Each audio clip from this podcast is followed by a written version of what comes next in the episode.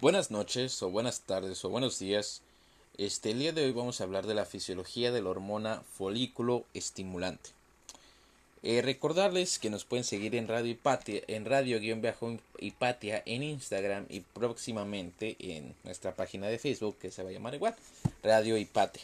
Eh, próximamente les dejaremos el link en la página de Facebook y nos pues, estaremos o tenemos planeado empezar a publicar enlaces eh, para la descarga de libros de medicina, de biología, tanto en inglés como en español.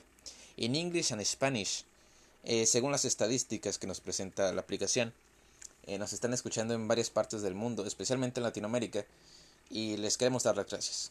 Estaremos este, subiendo material también en Instagram, las exposiciones que vayamos haciendo. Y si tienen, si quisieran algún libro, si quisieran este algún artículo o si quieren que hablemos de un tema en específico, eh, estaremos haciendo una lista de lectura para en, los próximos meses, eh, dentro de aproximadamente un mes y medio, para irlos leyendo y que ustedes este, tengan sus los temas que quieran ver. Sería todo entonces, vamos a comenzar.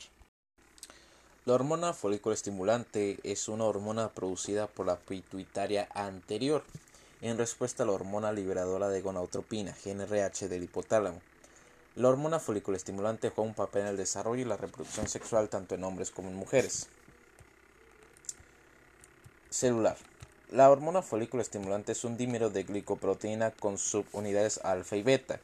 La subunidad beta es exclusiva de la FSH, es decir, la hormona folículo estimulante, mientras que la subunidad alfa es la misma que en la hormona eh, estimulante del tiroides, la hormona gonadotropina coriónica y la hormona luteinizante. La hormona eh, liberadora de gonadotropina estimula la liberación de la hormona folículo estimulante. El hipotálamo eh, produce GNRH y se libera en la circulación portal hipoficiaria para actuar sobre los receptores acoplados a proteína G en las células gonadotrópicas en la hipófisis anterior. Estas células gonadotrópicas producen FSH y hormona luteinizante y las liberan a la circulación periférica. La liberación de GNRH se produce de forma pulsátil con frecuencia de, pulsaciones bajas que, eh, con, pulsaciones bajas que estimulan una mayor producción de FSH y frecuencias de, de pulsátiles altas que estimulan una mayor producción de hormona luteinizante. El uso continuo de GNRH suprime la liberación de FSH y LH del la anterior, anterior, lo que inhibe la ovulación y la producción de estrógenos en las mujeres.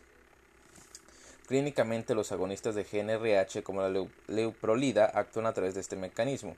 En las mujeres, la retroalimentación negativa de los niveles de estrógeno inhibe la secreción de FSH. En los hombres, los niveles de inhibina B secretada por las células de Sertoli en respuesta a la hormona folículo estimulante inhiben la secreción de la hormona folículo estimulante mediante retroalimentación negativa. Desarrollo. Durante el desarrollo fetal, las neuronas productoras de, de GNRH se desarrollan a partir del epitelio de la fosa olfativa medial y luego migran al hipotálamo. La glándula pituitaria anterior se desarrolla a partir de la fosa de Rank, una porción de la cavidad bucal. En el segundo y tercer trimestre de embarazo, así como durante los primeros 3 a 6 meses de la infancia, la glándula pituitaria secreta LH y FSH. Los niveles de LH y FSH alcanzan su punto máximo a la mitad del embarazo cuando maduran el primer folículo ovárico o el túbulo seminífero. En los hombres, la FSH estimula la proliferación de las células de Sertoli, que es el factor que más contribuye al volumen testicular en los niños.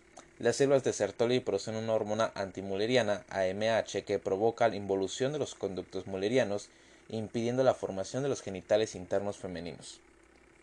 La correlación clínica del pico de LH y FSH en la primera infancia es la falta del pico infantil normal de LH y FSH que se podría identificar y diagnosticar a los lactantes, especialmente a los varones, que tienen hipogonadismo hipogonadotrópico.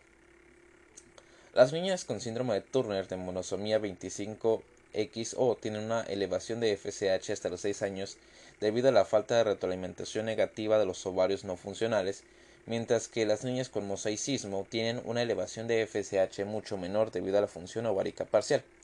Durante la pubertad, el hipotálamo secreta GNRH de manera pulsátil, lo que estimula la hipófisis anterior para aumentar la secreción de LH y FSH. Sistemas de órganos involucrados, eje hipotalámico pituitario gonadal. El hipotálamo secreta GNRH que estimula a la hipófisis anterior para que libere FSH y LH. En las mujeres los receptores de FSH se encuentran en las células de la granulosa de los ovarios. En los hombres los receptores FSH se encuentran en las células de Sertoli de los testículos. Sus funciones en las hembras son la producción de estrógenos y el desarrollo folicular. En los machos la inducción y mantenimiento de la espermatogénesis. Mecanismo. En las hembras, la producción de estrógenos. La FSH estimula las células de la granulosa en los folículos ováricos para sintetizar la aromatasa que convierte los andrógenos producidos por las células tecales en estradiol. Desarrollo folicular y ciclo menstrual. Durante la fase folicular del, del ciclo menstrual, la FSH estimula la maduración de los folículos ováricos. A medida que un folículo dominante toma el control y secreta estradiol e inhibina, se suprime la secreción de FSH. Cuando el folículo dominante produce suficiente estradiol para mantener los niveles de 200 a 300 picogramos mililitros durante 48 horas, el hipotálamo responde con un aumento de GNRH que estimula la secreción de hormonas gonotrópicas en lugar de inhibirlas. La FSH alcanza su punto máximo al mismo tiempo que el pico de LH que causa la ovulación. Luego la FSH permanece baja durante la fase lútea, lo que evita el desarrollo de nuevos folículos. En los machos, la FSH junto con la testosterona es necesaria para mantener el recuento y las funciones normales de los espermatozoides. Los estudios han demostrado que la, privación de FSH no solo reduce el recuento de espermatozoides, sino que también afecta la calidad del esperma restante. Fisiopatología. Los niveles elevados de FSH se asocian con gónadas que no responden o adenomas hipofisiarios hiperfuncionantes. Los niveles bajos de FSH se asocian con disfunción hipotalámica o de la hipófisis anterior. Ah, significancia clínica. Niveles de FSH y e infertilidad masculina. Si los varones presentan testículos pequeños y firmes y asospermia u oligospermia, se pueden usar eh, niveles elevados de FSH para diferenciar el síndrome de Klinefelter de la insuficiencia hipotalámico hipofisiaria. Si el tamaño testicular es normal y los pacientes presentan asospermia u oligospermia, los niveles de FSH pueden usarse para determinar si la causa es una alteración primaria de la espermatogénesis o una causa obstructiva. En una causa obstructiva de infertilidad, los niveles de FSH permanecen normales, mientras que un deterioro primario de la espermatogénesis se presenta con niveles elevados de FSH. Se han utilizado varias preparaciones de FSH para tratar el hipogonadismo secundario en hombres. Estas preparaciones han tenido un éxito razonable para inducir la espermatogénesis y lograr la paternidad. La paternidad.